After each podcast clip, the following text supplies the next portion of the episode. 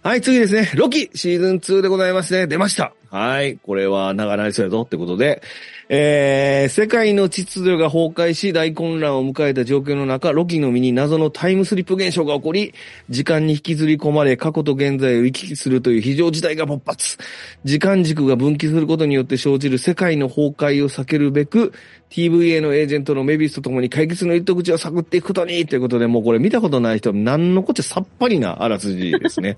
はい。で、これは、えー、去年の10月ですね。2023年10月配信で、えー、原案脚本がマイケル・ウォルドロンで、監督がケイト・ヘロンということになっております。じゃあ、こちらの感想は、あれですもんね。初めてですもんね。み感想みんなで言うのね。ということで、これを、浅見さんの方からどうぞ。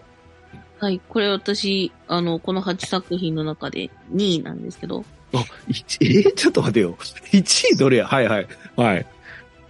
いや、このロキの最終ハマった場所っていうのが、いや、良かったなと思って。ああ。やっぱり、ラなんかもうん戻れないので、普通の時間軸には。なるほど。なんで TVA の中にいるしかないんですけど、うんと。はいえ TVA の中に落ち着くタイプの人でもないので、うん。うん。あ、そういう、そっか、みたいな、あの、折り機の一部になっちゃうんだっていうのが、うん。じゃあなんか、あの、ロキの最後の覚悟の部分とかもすごい感動して、めっちゃ泣きました。ああ、わかるわ。なるほど。はい。はい。はい。じゃあ、論文さん行きましょうか。えっ、と、まあ、シーズン2で言うと、やっぱね、結末はいいと思うんですよ、僕。あのね。あと、このシーズン2の後半うん、は結構いいと思うんですけど、うん。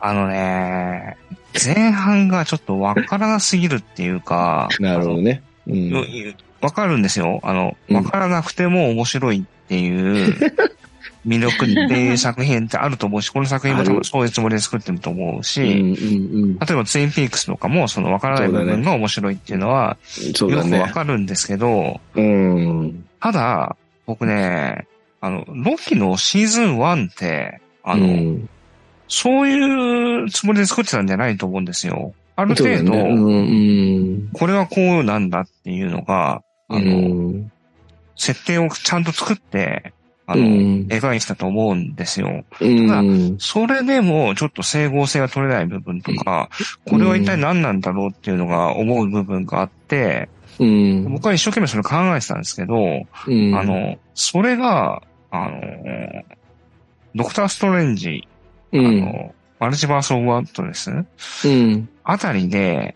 うん。ちょっと崩れ出すんですよね、そのなんか。うん、これが、ロキのあれがこうだったらおかしいんじゃないっていう感じうん。なってどうなるんだろうなって思ってたら、うん。もうね、ロキシーズン2でこれ完全に諦めた感があって、あの、全部なんか、なんか、なんだ、む、むやむやにするのかなって感じが僕はしてしまって、うん、あのその3作って、全員このマイケル・ボルドロンそうだよ、マイケル・オールドンなんですよね。なんですよ。うん。だから、他の人がなんかやったわけじゃなくて、うん、もう、なんか手を負えなくなったのかなって僕は感じがマ ルチバースどうしようみたいな。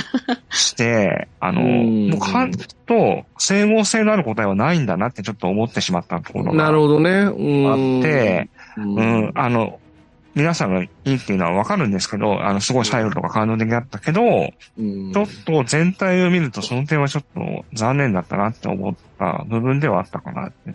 なるほどね。うん。ただ、僕は、えっ、ーホイクワン、うん、いや、もう最高やね。めちゃくちゃ良くて、あの、よかったね。だから2023年って日本は、そのエブエブも、あの、うん2023年だったし、うんうんで、このロッキーシーズン2も2023年で、うん。で、あと、ディズニープラスだったアメリカンボーチャイニーズっていうドラマ。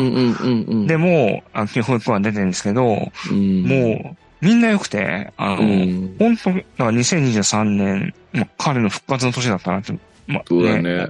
思うし、すごい、あの、MCU の中でも、見事に、うん。あの、その役を果たしてたなっていう感じ。そうですね。うん。あれですよね。グーニーズの、あの、うん。役が成長したらみたいなつもりで演じてるっていうこそうとらしくて。まあ、そうだよね。うん確かにね。そうなんだ。だ。ああ、その通りだって感じそうだね。がするから、なんかね、そういう素晴らしい復活だったんじゃないかな、そう確かにそうですねう。ん。はい。僕はその点だけでも、なるほどね。どうもよかったです。はい。もうせっかくやから、あの、ベルトからパンツとか出してほしかったですね、最後ね。うんねそこまでやったら、確かにね。う。うんん、なるほど、なるほど。ありがとうございます。えー、そうですね。ロキ2はね、本当に良かった。いや、確かに、もうおっしゃる通りで、多分もう全く意味わからへんけど面白いって言ったら多分俺やと思うんですけど、あの、全く意味わからへんけど面白いって、これ SF って、SF ってそういう魅力もあるよなっていうふうに思ったのかなっていう作品でしたね。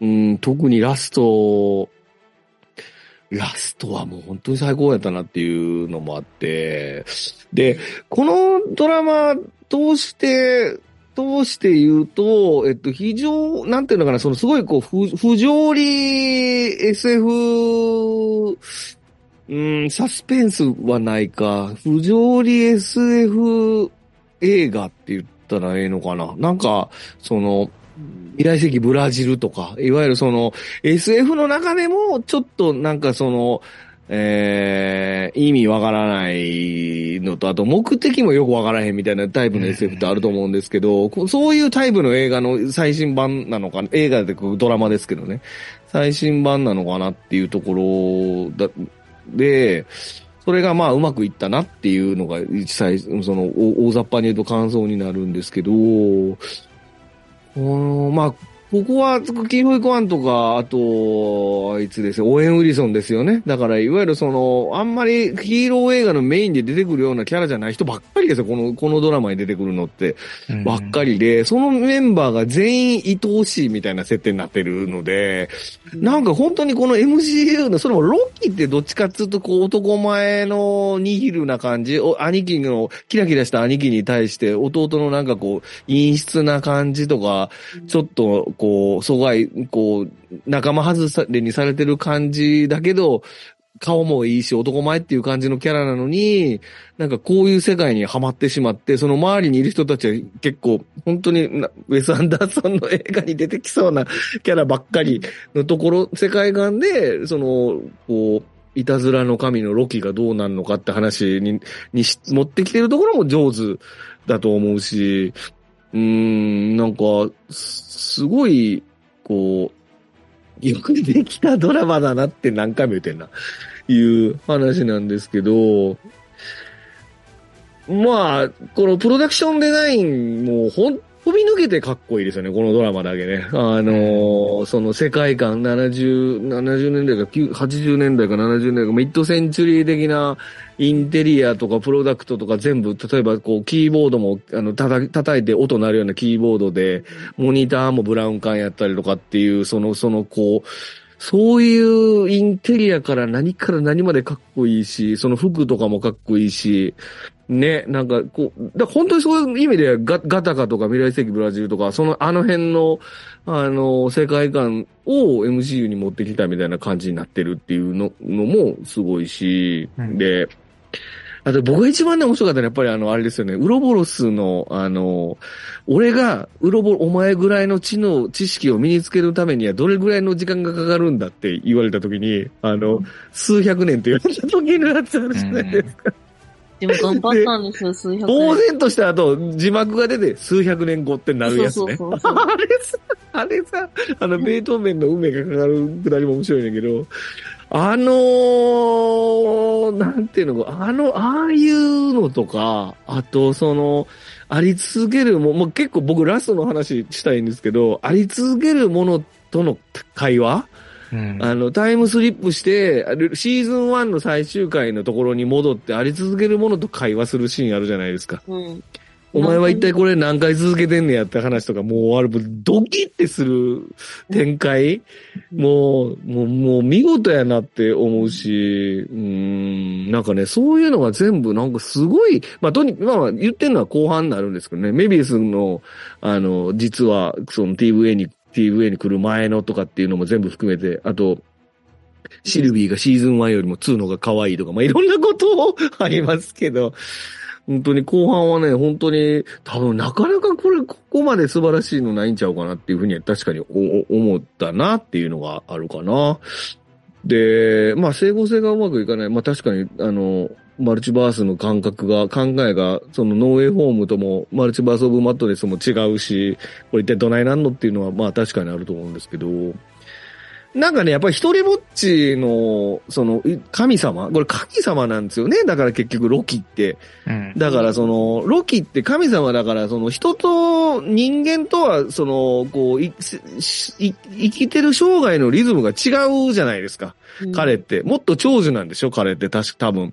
確か、あの、あの辺の、あの、アスガルドの人たちって。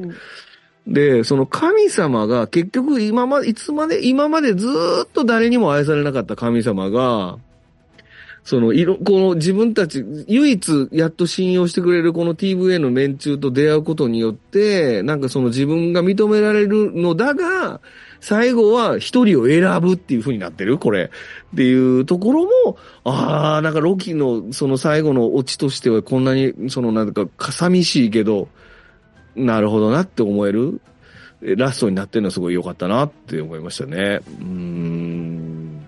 まあでも一つ気になるのはやっぱこれ、そうとは関係性が完全にこう、はぐり返りしちゃったなっていうとこですよね。これ。なんか、兄貴の話はもう一切出てこなくなりますもんね。この、この映画、このロキ2になってくるとね。うん。うん。いや、だから死んだんですよ、ロキは。でも、タイムスリップできるってことは、そうのとこまで戻れんじゃねえのって気もしなくもない。あれ結局 TVA のところまでしか戻れないのかな ?TVA の外に出れるんですかね？出れるわかんないけど。外には会えると思いますけど。うん、なんか、フリツカ、お母さんとの死別2であったお母さんとの話とかも全部、その、そその話までは戻らないですもんね、これってね。うんうん。だからな、なんとなく、まあ僕が一番思ったのは、これ前、ロキ最初に見た時に思ったのは、この主人公がロキじゃなかったとしても面白かっただろうなっていうドラマだなと思ってて、やっぱりロキがロキでやるっていうことが、あの、アベンジャーズと切り離されてるような気もするますもんね、これね。だからこの後なのかもしれないけど、そういう意味では、このドラマは MCU の一個ではあるが、MCU とは切り離された単体の、ちょっと SF 映画としても成立するが、あんまり関連性、関連性といえば、その、つながりがない っていう感じもしますよね。確かにね。それはそう思いましたね。うん。まあ、つながりがないんですけど、うん、この、ね、フェーズ4、5、6って、マルチバースサーガっていうぐらいなんで、マルチバースのさ、本当は繋がるんだよね。あの、なる、なってるはずなんで、うん、そのきっかけを作ったのはこのロキのシーズン1なんで、まあ、最終的にはもしかしたら何か関わるのかなという感じは。そうですね。うん。6の最後でね、あの、そうあってほしいよね。なんかあるのかもしれないかなとは思いますけどね。うん。それはそうあってほしいですよね。うん。うんそれの時はもう泣くかもしれん、俺。ね そうなったらね、すごいなって感じはしますけど。ただまあ、だからこのあり続けるもののね、ゾナサンメジャーズ問題がありますからね。これ、ここまでアントマン、もうロキ1から始まってアントマンでロキ2まで繋いできたのに、ねえ、なんか、それがうやむやになっちゃうのはももったいないですよね。ジョナサン、彼がやっぱりあり続けるもののキャラが今回もすごい良かったんで、うん。うんちょっともったいないけどな。そうですね。まあ、うん、でもね、あの、アントマンの回で確か、小市でも、うん、あの、お二人が言ってましたけど、あの、変異体という考え方であれば、あの、同じ俳優が演じる必要はないっていう考え方もあるんで、あの、キャラクターとしては、なんか、代用が効くのかなとは、ちょっと思うところは。そうですね。だってシルビーがいるぐらいだから、それでいいんですけど、なんか、そうだよね。うん、性別変えたっていいですし。うん。そうだよね。ごとく、アントマンは、クアントマニアの最後ではみんなが集まってるシーン描かなきゃよかったんじゃないかなって思っちゃう、ね。全部同じやったもんな。うん、確かにな。あれは。いや、だからもう、そう、まあそういう意味では彼の兵隊でも同じ顔なんですよね。だから。ね、今んとこそう見えちゃうから、ね、なんか、あの、あの場面いらなかったんじゃないかなってちょっと思っちゃうっていうところですよね。うん誰がいいですかね？イエディ・マーフィーとかでいいんじゃないですか？だから。うん。年取りすぎ？あーどうどうまあ、いいんじゃないですかね。なんか。まあでもどうなんだろうな。若手俳優で来るのかもしれないですね、なんかね。うん。若手俳優か。そうだ、エマニュエル・ボーヤとかですかね。うん。結構上っぽい感じですよ。あ、そうか、今となってはね。はい、次。えー次ですね。えーマーベルズですね。これがアサミのベストワンかな？はい。えー、ほ星々を守るキャプテン・マーベルの前に彼女が守る全てを滅ぼそうとする謎の敵が現れる。一人では太刀打ちできない危機が迫る中、マーベルとエージェントのモニカ、えーマーベルに憧れる高校生ミズ・マーベルの3人が入れ替わる謎の現象が起こってしまうということでございますね。えーこれは2023年11月公開ですね。で、監督はニア・ダ・コスタで脚本がミーガン・マクドネルとなっております。じゃあこちらの感想を浅見さんからお願いします。これ面白かったです。なんか毎回。毎回言うとるやね。いや、なんか、本当なんか、これって、まあ、予習しないとちょっとわかんないことが多すぎるのかもしれないですけど、うん。とはいえ、そのなんか、あの、モニカと、ね、あの、キャプテン・マーベルの関係性とかの、うんあの、描き方も家族なんだけれども、あの、うんお母さんが亡くなってからまだ一度も会ってないというか、まあ、うん。お母さん亡くなってからというよりは、モニカが帰ってきてからまだ一度も会ってないんですよね。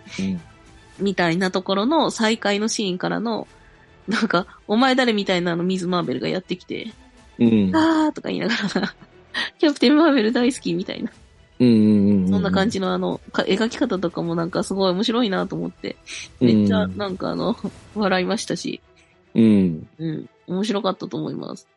うん。とはいえ、あれですよね。あの、ミズ・マーベルを見てないと、あそ、あの完全に続きじゃないですか。うん。わかんないだろうなと思って。なるほどね。そこはちょっと難しいですよね。だからう、ん。あのシーンを覚えてることがもう前提条件で、この映画そうね見てるう。うんん。はい。あとは猫いっぱい出てきますから。あ、そう。猫好きにはたまらない。食べられてくださいみたいなね。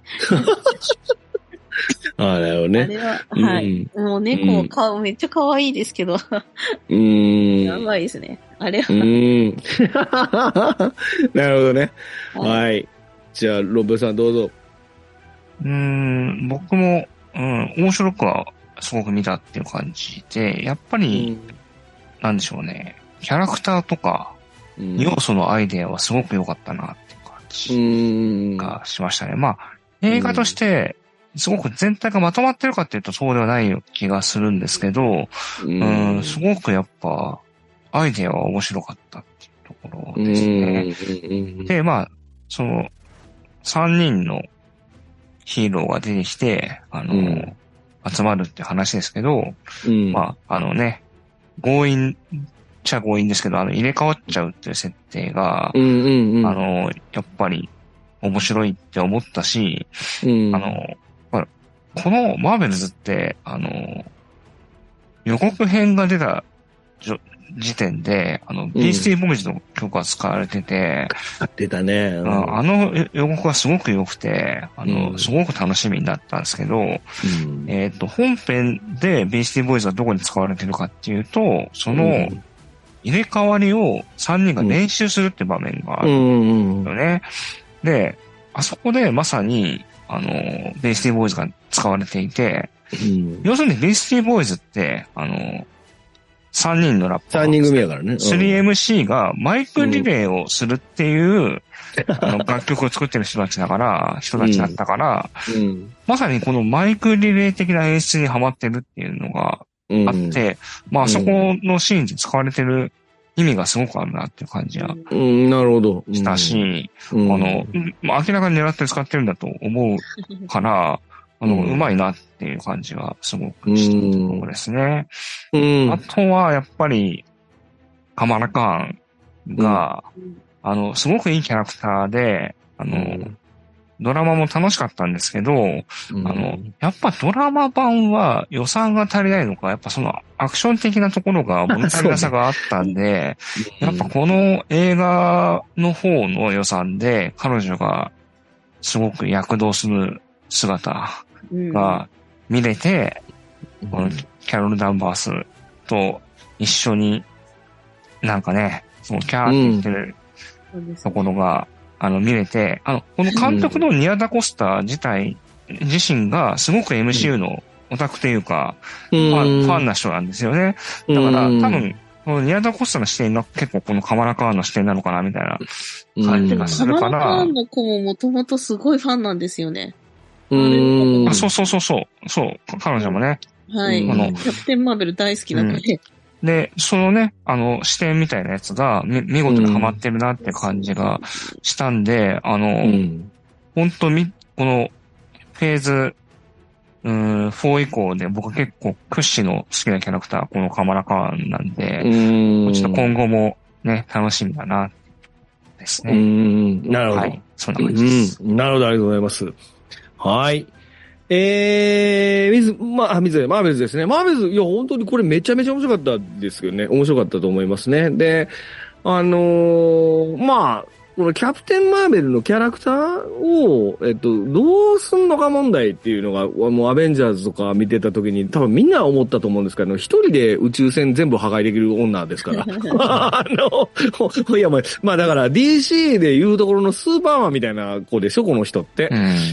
だから、もうこの強さのこうインフラをどういうふうにまとめていくのかっていう回答がこの映画だったと思ってて。そう、それしかないですよね。うん。あのね、この、こんなにキャロル・ダンバースを、をこういうところ、ところ、立ち位置に持ってこれたっていうことは、非常に彼女の、そのキャラクターの掘り下げの可能性を広げたという意味でも良かったと思いますね。うんうん。これをまた無双キャロルにしてると、あのーもうなんか思んない女になってしまうというか、まあ、スーパーマンってそういうとこあってね。だから、強すぎて思んない、そうなるから、そこに持ってくるために、このミズ・マーベルと、えーミズ・マーベル、だからその、えっ、と、カマラ・カーンと、えーモニカ・ランボーをうまく、その、ち要は、近しいところを絡めてきて、その入れ替わるっていうのを上手に使ったからうまいと思いましたね。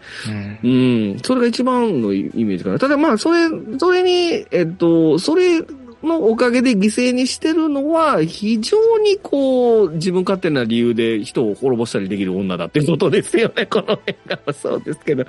あのーなんていうのかな。あの、自分のやらかしたことから責任逃れして逃げるっていうことが今回発覚してしまうっていうことうんですね。なので、なんか、あの、割とその強い、私は自分が強いからこそ、その全ての人を救うことはできないっていう演出が何回かあって、で、そのやっぱりカマラガーンがク、あとスクラルのいるところでクリージンが攻めてきた時かな。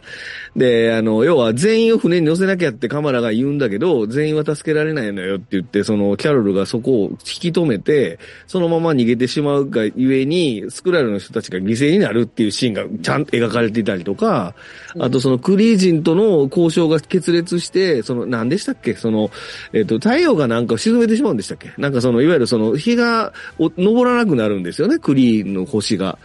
で、それが、なんか自分自分の責任やったけど、えっ、と、要は、あの、それをずっと、負い目に感じながらも何もしてなかったっていうことも、あの、描かれたりとかしてて、その、キャロル・ダンバースが無双すぎるのも見たくないけど、あんま、ここまで無責任なところまでは見せなくてもよかったなっていうのはちょっと正直 あったりしたんですけど。なので、な、だからね、これうまくいってないことも多いです、この映画って。多分その、あの、なんかね、ほんまに、ほんまに考えたらこの人のやってることって正しいのかっていう、い、い、レベルまでいってる、うまくいってないこともあるけど、そこを補って有り余る面白さがあるっていう映画なのかなと思ってて、とにかくやっぱキャロルの人間味、まあ悪いことですよ。その、例えば力が強すぎるが上に一個の星滅ぼすぐらいの勢いでやらかしてるわけですから、悪いことだけど、なんかそのほら、パクソジュンですよ。だからその歌う、歌う、う歌う、なんか歌う、踊る王子、パクソジュンとの、実は結婚してたみたいな話で、あれとかも、で、急に歌い出したりするじゃないですか。ああんな風にキャロルを使ってくれる。だだだから、今回この、ブリー・ラーソン生き生きしてるんですよね。すごい可愛いし、綺麗だし、なんか、ね、あの、キャプテンマーベルの時はすごい仏頂面なずっとイメージだったから、まあ当然、キャプテンマーベルの時は洗脳から逃れるっていうテーマもあったから、割と、なんかあんまり面白い感じの、なんていうのかな、演技もできなかったと思うんですけど、今回は本当にこのブリー・ラーソンがキャロル・ダンバースを楽しく演じてるっていうのがすごくわかるから、うんそれはすごくいいなと思いましたね。あとは、そう、あとね、まあ、カマラカーンは本当におっしゃる通りで、あの、ロンベさんとかもおっしゃる通り、もうカマラカーンの魅力が炸裂しまくってて、お、あおまけにちゃんと家族全員出してくれるしね、カマラの。ここもよくお母さんとかも出してくれるから、いや、これは素晴らしいなって思いましたね。最近だからほら、周りにサブキャラにいい人を置いてたりするからさ、今回もお兄さんとお父さんとお母さん出てくるのもうみんな良かったですね。これ全部。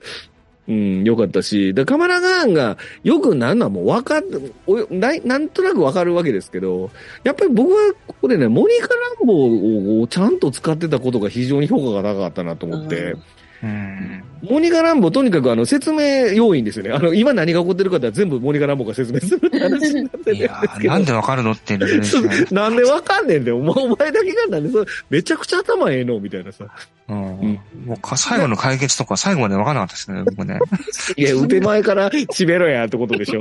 わかる、俺も。わかわかるけど。なんでそうなったらうまくいくと思ったんだろうな、みたいな。そうそう、そうなの。だからとにかくこの映この映画の起こってることを説明する説明要員でもありつつ、ちゃんとそのマリア・ランボー、母親とのの親友との再会のぎこちなさとかもちゃんと描いてるし、あとちゃんとこのニック・フューリーのアシスタントとしても、部下としても、あの、割とちゃんとやってるっていうところも見せてるから、うん。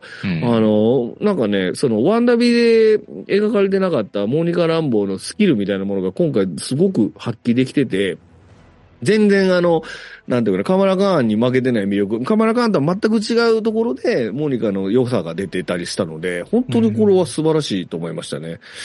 うーん。ワンだからアクション、で、あれですもんね、この人力が、あの、そうそうそうそうなんだけど。この中に入って。だから、うんまだあそこではそんなにどういう力があるかわからなかったかもですけど。でもなんか、やっぱ、うんワンダービジョンの時もどっちかっつうとこう、外側で今起こってることを説明するポジションにいるキャラだったじゃん、このモニカって。で、今回もそうなんだけど、なんかでも、ちゃんとそれでも存在感発揮できてるから、いや、なんか素晴らしいなと思いましたね。うーん。でも、あとはラストですよね。ピース。ラスト。ね。あれはどうですか？ニック・フューリー、あのテンション変わりもん言わない言わない。そうそうそう。それ言わなあかんねん。さっき話してるから。ニック・フューリー、いきなりテンションが上がってる話ですよね。うん。あと、ニック・フューリーがシークレット・インベージョンより若く見えるってどういうことってことですよね、これね。だからうん、多分、シークレットインベージョンの後なんですよ、これって。絶対そうだよね、これね。シークレット・インベージョンの後だよね。あのーなんだっけ、ディズニープラスの MCU 時系列ってあるじゃないですか。うんうんうんうん。あれで見ると今のところ多分、シークレットインベージョンが最後に来てるんですよね。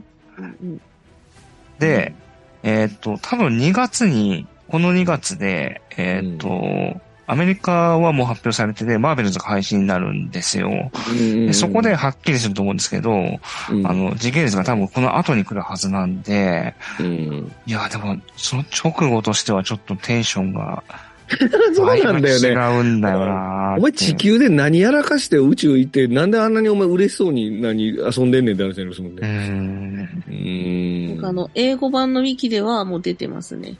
うーん。2026年らしいです。シークレットインベージョンの後が、そうだよね。ザうーん。になってます。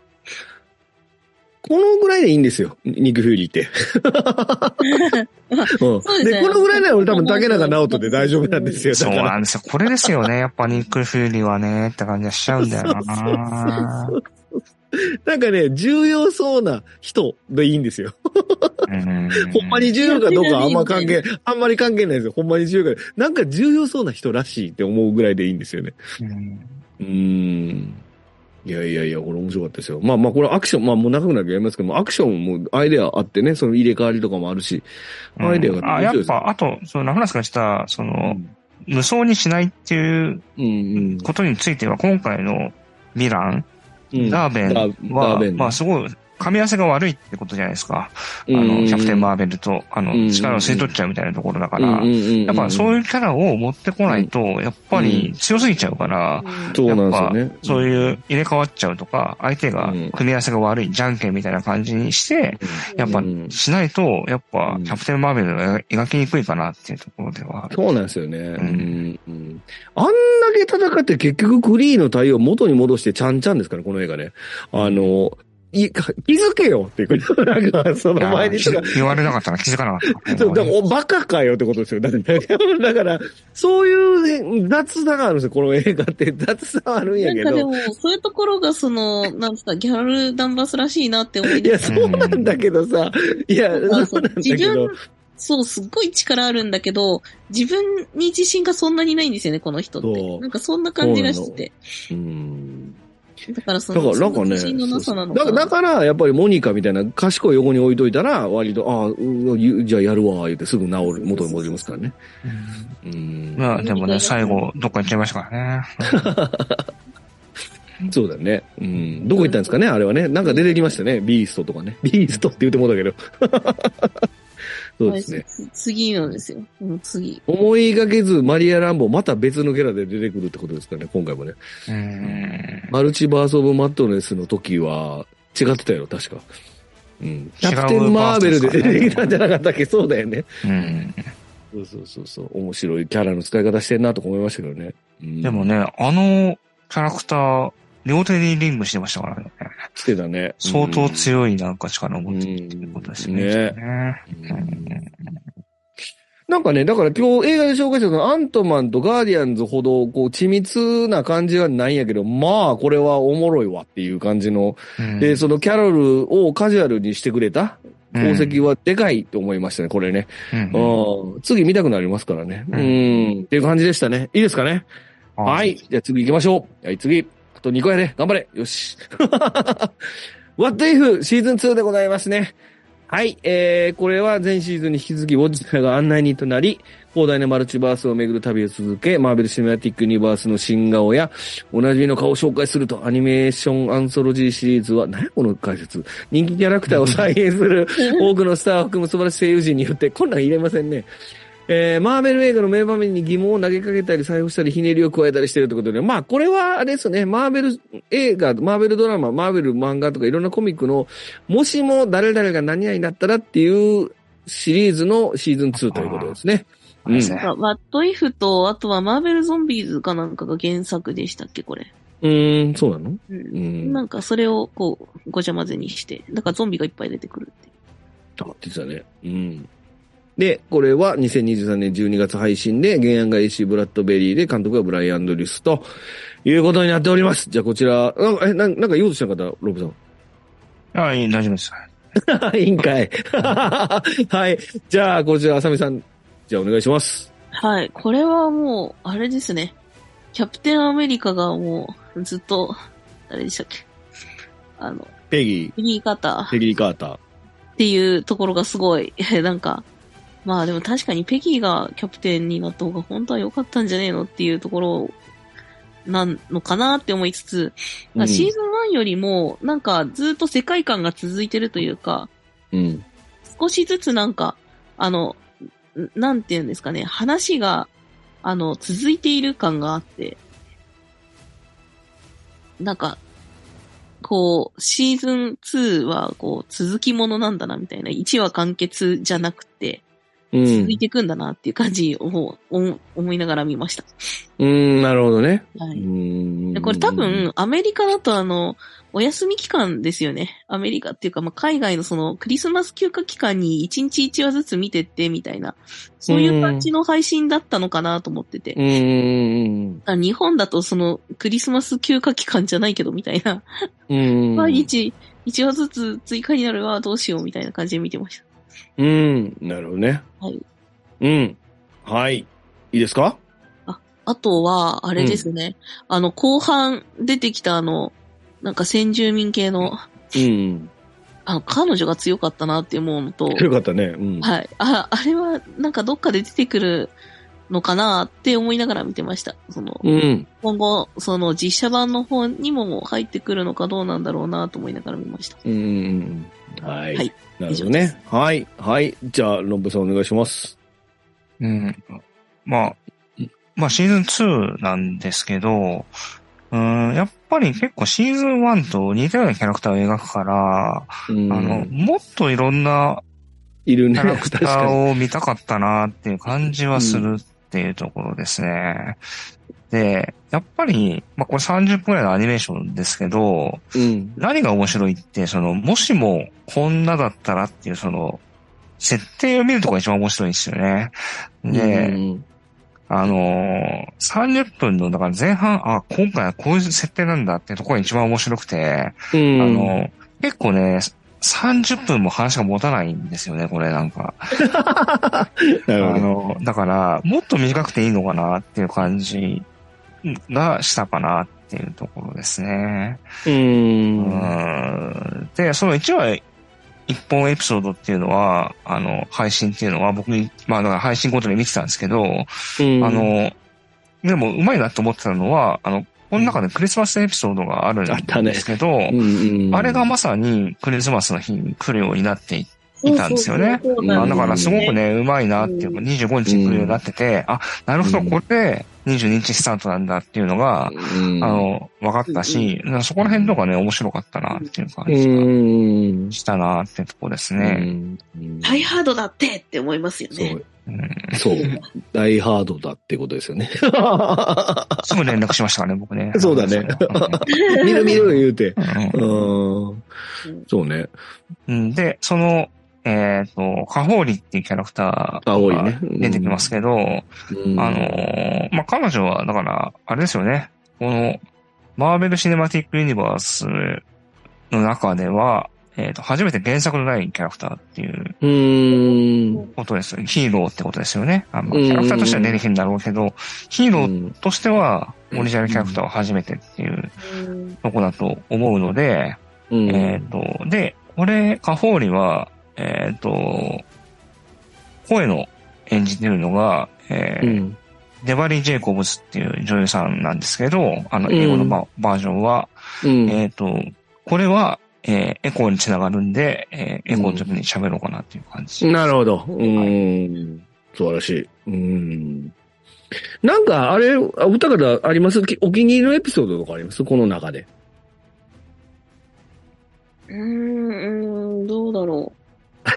クリスマスの面白かったかなあとただその、やっぱり最終話は私結構好きでしたね。その、過去ああ、なるほどね。うんキャプテンマーベルとで、っていう、うん。キャプテンマーベルじゃない、キャプテンアメリカ、うん。味方と、でう、ん。なんか、ドクターストレンジのあの、闇落ちしたやつを止める。うん。うん。うん。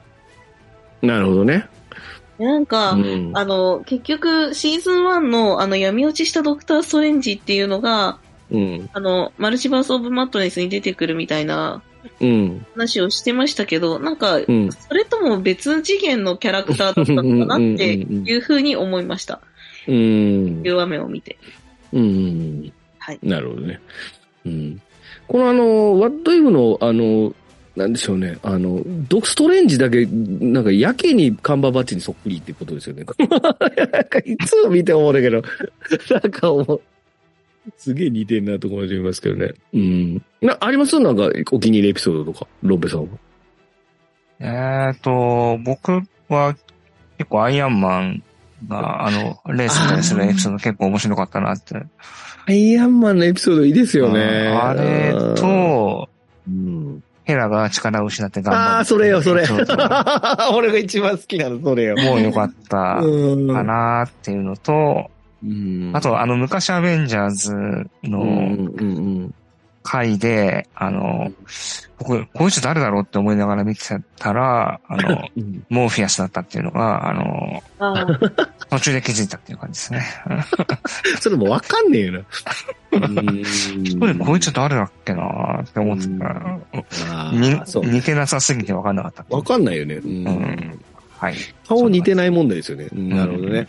うんいや、でもやっぱりね、あなんかアイアンマン出てくるとやっぱちょっといいですね。確かにな。アイアンマンが、あそこの、あの、バトルロイヤルのあそこ、あれですよね。あいつのところで、レースするやつね。ああ、あれは良かったな。確かになるほど声がね。ね、ロバート・ダウニー・ジュニアがやってくんないんですけどあね。、ロボットダウニージュニアじゃないの？英語も。違いますよね。うん。マジかよ。まあ似た声の人がや、当ててますけど、でも違いますね。うん違うんだ。でも、だってヘラはちゃんとケイト・ブランシェットやってるでしょ？あそうです、そうでです。うんええうん。ケイト・ブランシェットがやってるっていうか、さすがにそれは俺もさ、吹き、字幕で見ましたよ。あの、吹き替えも見たけど、字幕も見ましたよ。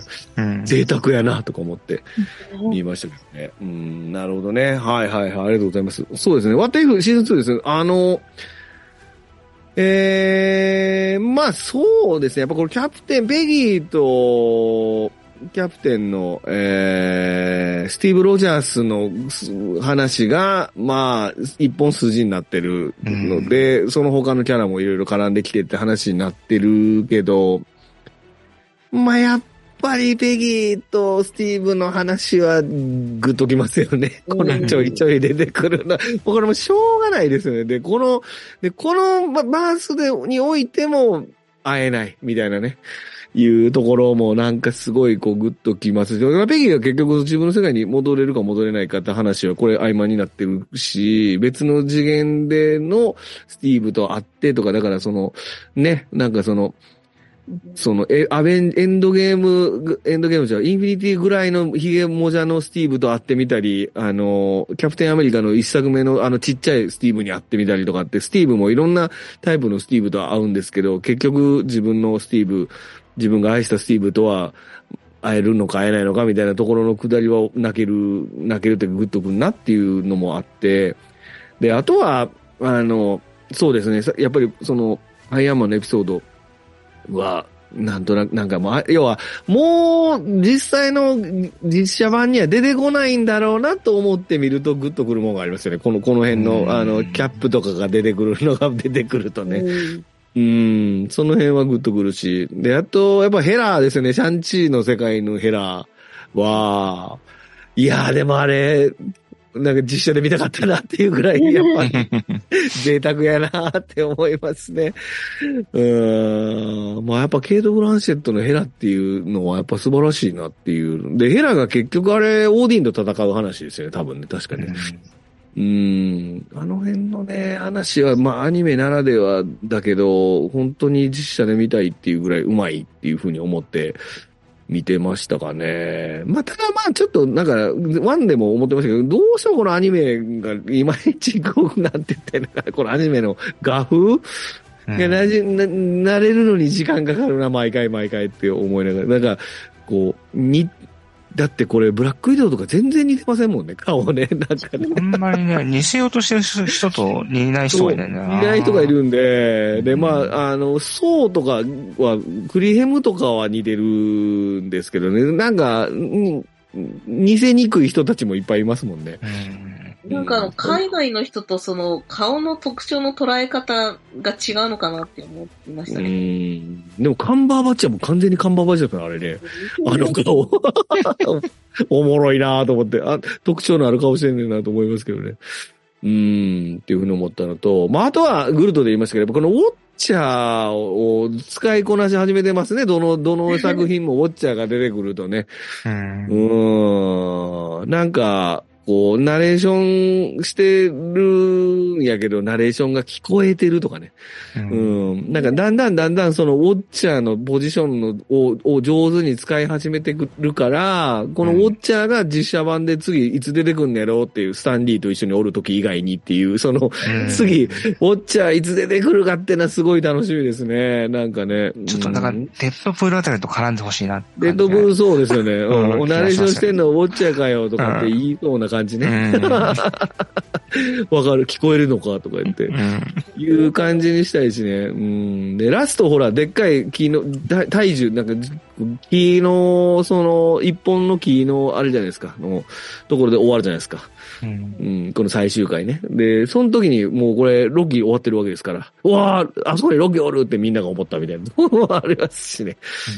なんかね、この、ウォッチャーを、本当に、こう、どんどんどん、こう、全、この作品通してウォッチャーっていう人を見てる我々に、どんどんどん印象付け始めてきてることが、また楽しみやなっていう作品でしたかね。はい。ということです。もう、伸びてるぞ。次行くぞ。ラストですね。皆さん聞いてますか？ラストです。えー、ラストは、えー、今年の1月配信のエコーでございますね。はい。えー、アベンジャーズのメンバーに父を殺された耳の聞こえない少女マヤ。彼女を育てたのはニューヨークの犯罪王だった。彼の下でマヤは、父の復讐を誓いながら裏社会でマフィアのリーダーへと成長していくと。自身の過去に葛藤しながらも暴力とともに裏社会で生きるエコーことマヤの姿を描いたハードクライムアクションということになっておりますね。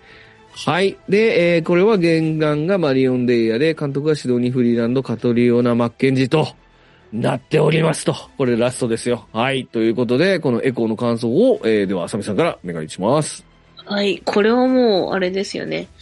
うんあ、の、ネットフリックスのシリーズが、もう、うん。やっと来たかっていう感じですね。いや、本当にあの、なんだっけな。あの、キングピンとかが出てきてっていうところの、うあの、なんだっけ、デアデビルか。デアデビルの世界うん。が、まあ、ほとんど、まあ、描かれているうん、というところからの、あとはう、んあれですよね、あの、誰だっけ。でケイト・ビショップはい。えーケイド・ビショップ？うん。とかがいる世界ってことですもんね。ああ、そうだね。うん。うで、ん。なんかその、結局最後、あの、マーベルズの最後で、ケイト・ビショップスカートに行くじゃないですか。うんうんっていうところと同じ世界観でこのエコーっていうのは走ってるんだなとか思ったりして、うん。うん。なんかやっぱりこう、世界がどんどんなんか点と点がこう、つながりつつあるところも面白いですし、うん。うん、からの、あの、まあ、スパイダーマンいないのかなって思ったりうん。しますうん。うん。で、結局、あの、ウィルソン・フィスク、最後、なんか、エコーに何されたのかが、よ、エコーというか、あの、うん。マヤに何されたのかがちょっとよくわからなかったんですけど、うん。俺に何をしたんだって発表しましたよね。うん。ここがちょっとわかんないと思いつつも、まあでも、なんか、こっから市長選に出るんですよね、きっと。っうん。ていう話だなと思いながら。でうん、デアデビルの中でなんか市長になってなかったですっけ？ちょっと私もそこがうろ覚えなんですけど。うん。なので、まあそこにつながるんだなと思いながら見てました。うん。なるほど。はい。はい。じゃあ、ロンブさんお願いします。うん。まあ、正確に言うとこれ、ホークアイのスピンオフって形なんで、あの、うん。ホークアイ、ドラマのホークアイからのつのつながりということで、うんまあなんか、1話のね、あの、エコーの1話で、レグ。前半ではかなりそこをダイジェストで見せてくれるんですけど、うんうん。で、ホークアイを見たときは、まだその、キングピンとかデアデビルとかが、うーん、まあ、まあ、デアデビルの他の作品とかでも出てきますけど、あの、うんその、いわゆるネットフリックスでやってた、あの、んディフェンダーズサーガうん。同じ世界なのかがまだわからないっていう。うん。まあこの MCU って世界は、その、いろいろバースがあるから、うん、違うユニバースなんじゃないかっていうのもわかるぐらい、まあ、実はキングピーのキャラクターが、うん、えー、ドラマデアデビルのキャラクターとはかなり違う描き方が、今回ではされてたんですけど、うん、えーっと、まあ、それが、えーっと、こ今回のエコーでは、そのディフェンダーズサーガの、あの、キングピンに近い、あの、キャラクター設定になっていて、うん、えっ、と、あれですね、ディズニープラスのさっきから言ってるその時系列タイムラインに、うん、えーこのタイミングでディフェンダーズサーガが入ったというところうで、ん、そうだね。うん、まあ、はっきり言って、その、ネットフリックスで作られてたディフェンダーズサーガの作品が、うん、まあ、MCU の静止に入ったっていうことだと思うので、まあ結構そこ大きいかなっていうところではあったかなっていうところですね。うーん。まあなんか、キャラクター的にも、あのーまあだから、ホークアイとか、デアデビルの延長線上にある、まあその、宇宙規模のキャラクターとかじゃなくて、あの、うん街を、ま、守ったり、み自分の身近な部分を守ったりっていうキャラクター路線の、あの、ね、マーベルってその二つのラインがあるはね。ずなんで、そっち側の、まあだから、まあ、スパイダーマンとかも本来そうなんですけど、そっち側のキャラクターの、あの、また新たな、あの、ヒーローが出てきたなっていう感じで、エコは楽しく見たかなっていうところうーん。なるほどね。うん。で、さっき言ったその、あれですね、あの、ワットイフに出てきたカホーリカホリね。うん。の、えっ、と、声の役をやってた人が、うん。えっ、と、この、えっ、と、エコーでは、えー彼女の幼馴染ですかね。あの、田舎に住んでた、うん。あの子のうん。女優さんとして出てくる。えーポポニーでしたっけ？ポうん。あの役で出てきて、で、うん。確か、えっ、と、ワットイフの方の、えっ、と、エピソードで、えーななんか、同じ名前を持つ、なんか、キャラクターに、その力が受け継がれるみたいなことを言ってるんですよね。ねで、このエコーの中でも、その、エコーと、その、ご先祖様みたいなやつで、一定のキャラ、人が、その、力を持ってるみたいなそうだね。描かれ方がされていて、ちょっとやっぱそこと結びつけてるのかなっていう感じはするなってところで、まあ、ね、その、エコーの、では、その幼馴染のキャラクターでしたけど、まあ彼女もね、力を持つことになるんで、うん。あのうんそこら辺をリちょっとリンクさせてきてるのかなっていう感じは、なるほど。うん。とこがしました。うん。なるほどね。うん、ありがとうございます。えー、エコー、そうですね。あのー面白かったんですが、って書いてあるけど、あのーそうだな、マヤのキャラクター設定も良かったし、まあ、キング、僕だからちょっとすぐ申し訳ないけど、レアデビル実は見てなくて、なんと、なので、そうなんですよ。僕ね、実はネットフリックス系はね、実はその、あの、ちあれしか見てないんですよね。あの、ジェシカ・ジョーンズはシーズン1までで、アイアンフィストは、は、と、とまあちょっとね、歯抜けで見れてないのがあったんですけど、まあ確かにホークアイのスピンオフと考えれば、なるほどなっていう作品だったのかなと思ってるんですけど、まあやっぱこの1話のね、とにかく長回しアクションで途中から急にデアデビルがめっちゃ怖い感じで出てくる感じとか、すげえ良かったんですけど、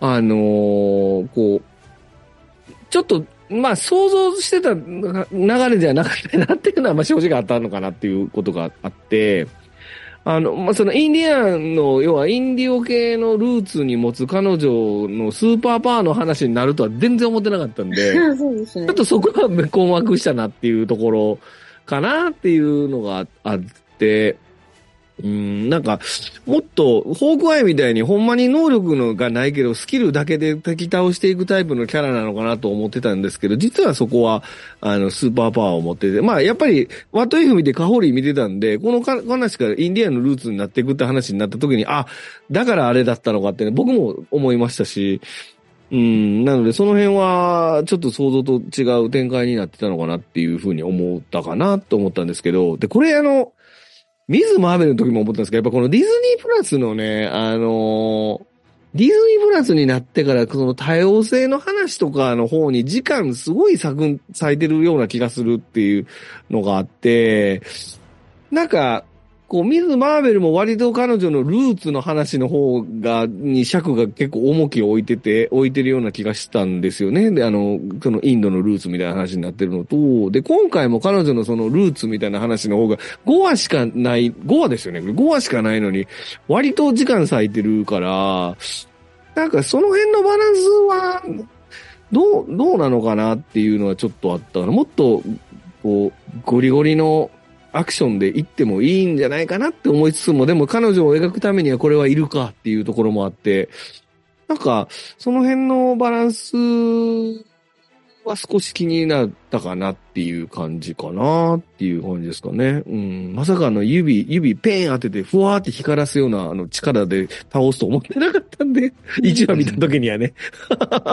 なので、それがちょっと気になったなっていうのと、あとはね、これそう、僕ね、原案のね、マリオン・デイヤですよ。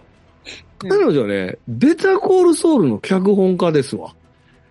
ベタコールソウルで、あの、注目を浴びて、だからベタコール割と結構、シーズン1から脚本を書き始めて、シーズン最後までね、割と上の方まで行ってる人で、ベタコですごい貢献したっていう人が書いてるのが原案だらしくて、ちょっとどの辺がそれなのかなっていうのは読み取りにくかったんですけど。うんうん、なので、あ、だから、あ、そういえば昔読んだなと思って、ベタコの人が今度 MCU に参戦する、あ、この絵、この作品のことかと思って、うん、そこが、ちょっとび、あれでしたけど、うん、そうだな。なんか、そうだ。まあでも次から、次からかな。って感じですかね、エコーはね。僕僕はね、うん、なんとなく。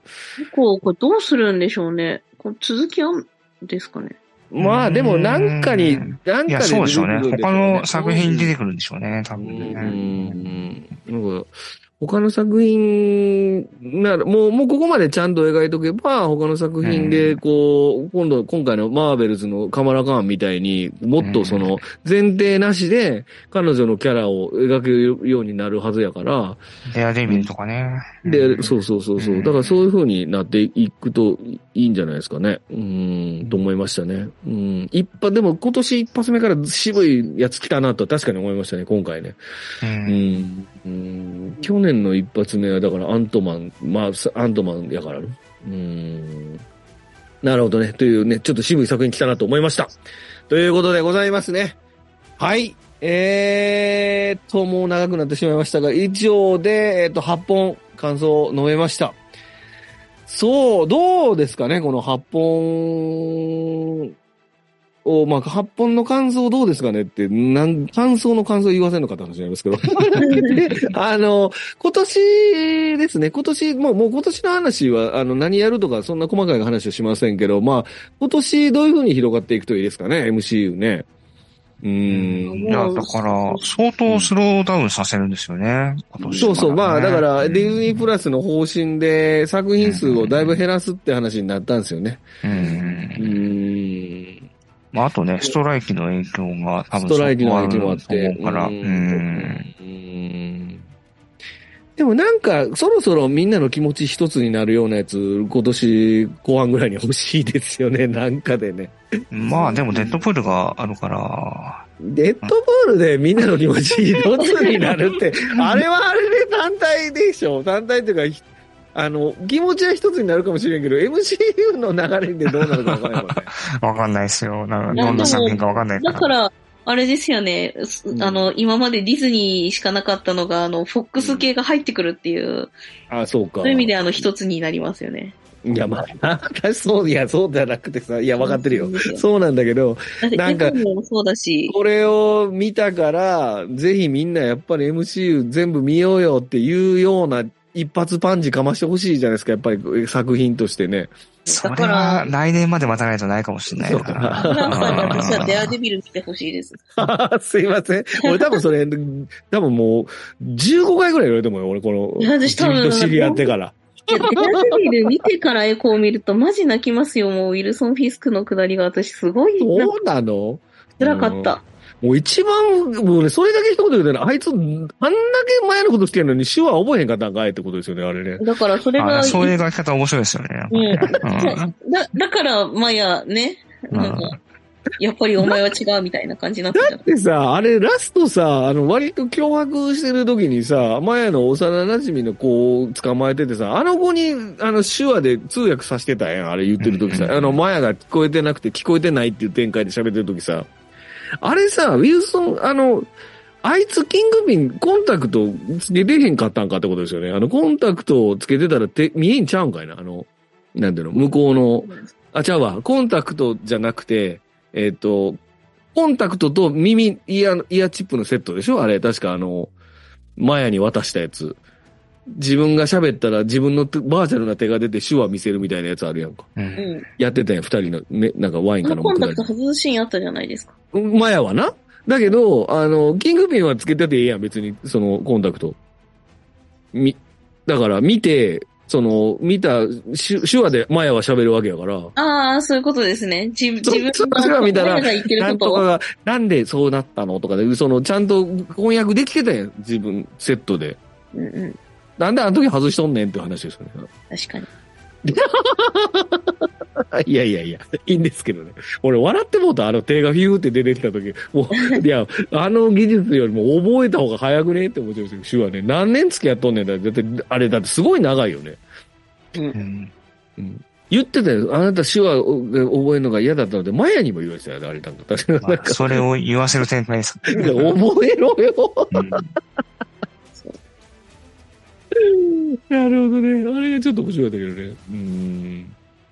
いやいや、じゃなくてディスクの中ではマヤは娘だったんだけど、うん。そういう話でしたね。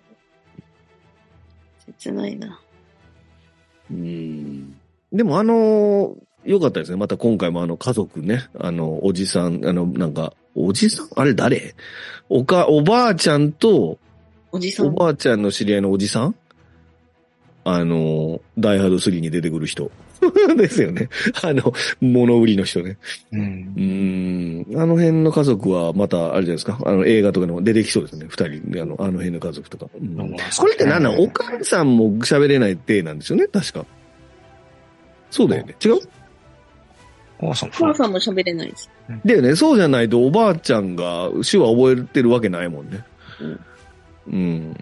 お、お母さんとずっと手話でやりとりあそう。だよね。そうそうそうそう。うんこの辺もね、ちょっとよく、よなんか、おばあちゃんが、その、娘のために手話を覚えたんだけど、今は孫と手話で。そういうことだよね。えそうそう。だから、そ。孫とはだってほとんど接点ないもんね。あれで、あの、じだってちっちゃい時から会ってないはずやから。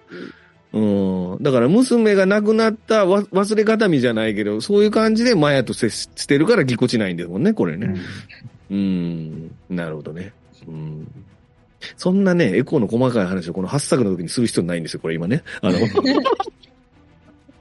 はい、と。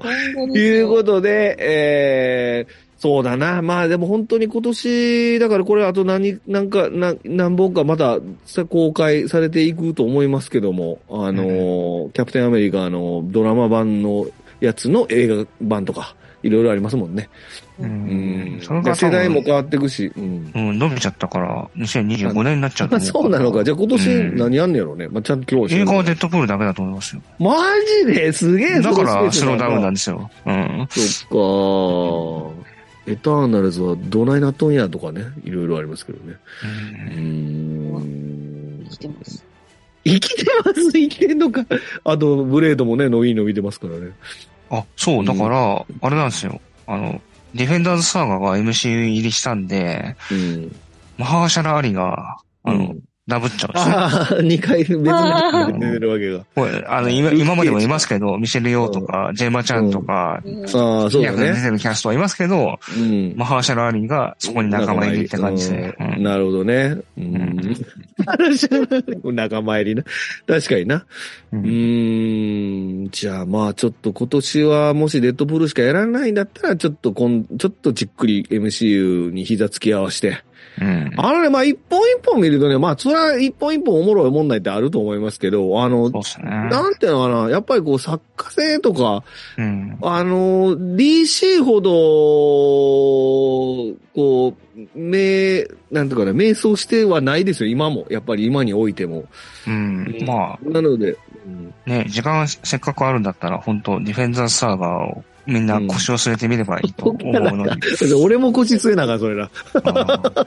そうだね。いいっすよ。あの、俺たちのジェシカ・ヘンウィックが出てますからね。うん。それアイアンフィストな。うん。そうですね。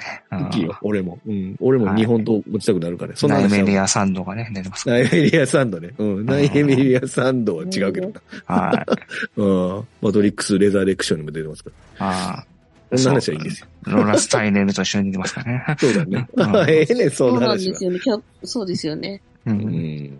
そうですよ。うん。今のは全部ゲームオブスローンズの話ですからね。あの、はい。あの、ゲイスローマウントを取りたい方は覚えてくださいって。アイアンフィストをぜひ見てください。いや、でも、アイアンフィストだってアイアンフィストは。うん。うん、なんかでもグリーンアローみたいだったからなって。で、そう言うな、また新しいやつを。あ、でも DC です、DC。DC やろ？うん。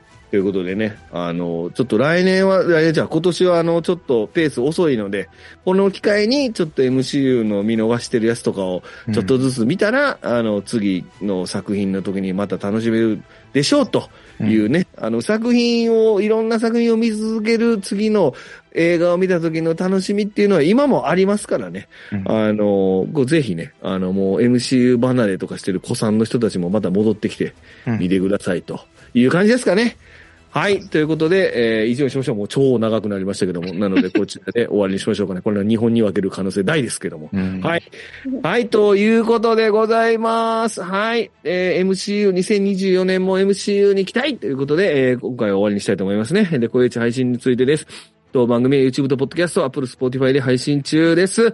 えー、ぜひチャンネル登録をしてお願いしますということと、あと MCU も時々やってますから、これも聞いてくださいということですんでね。あのー再生回数をずっと僕見てますから、見ってなったら、お三わっとか言いますから。あの、ぜひ見てくださいと、聞いてくださいということで終わりにしましょう。はい、えー、今回はお二方ありがとうございましたということで締めますね。はい、じゃあここまでお送りしたのはラフランスと、ハサミと、ロンペでした。はい、ありがとうございました。はい、ありがとうございました。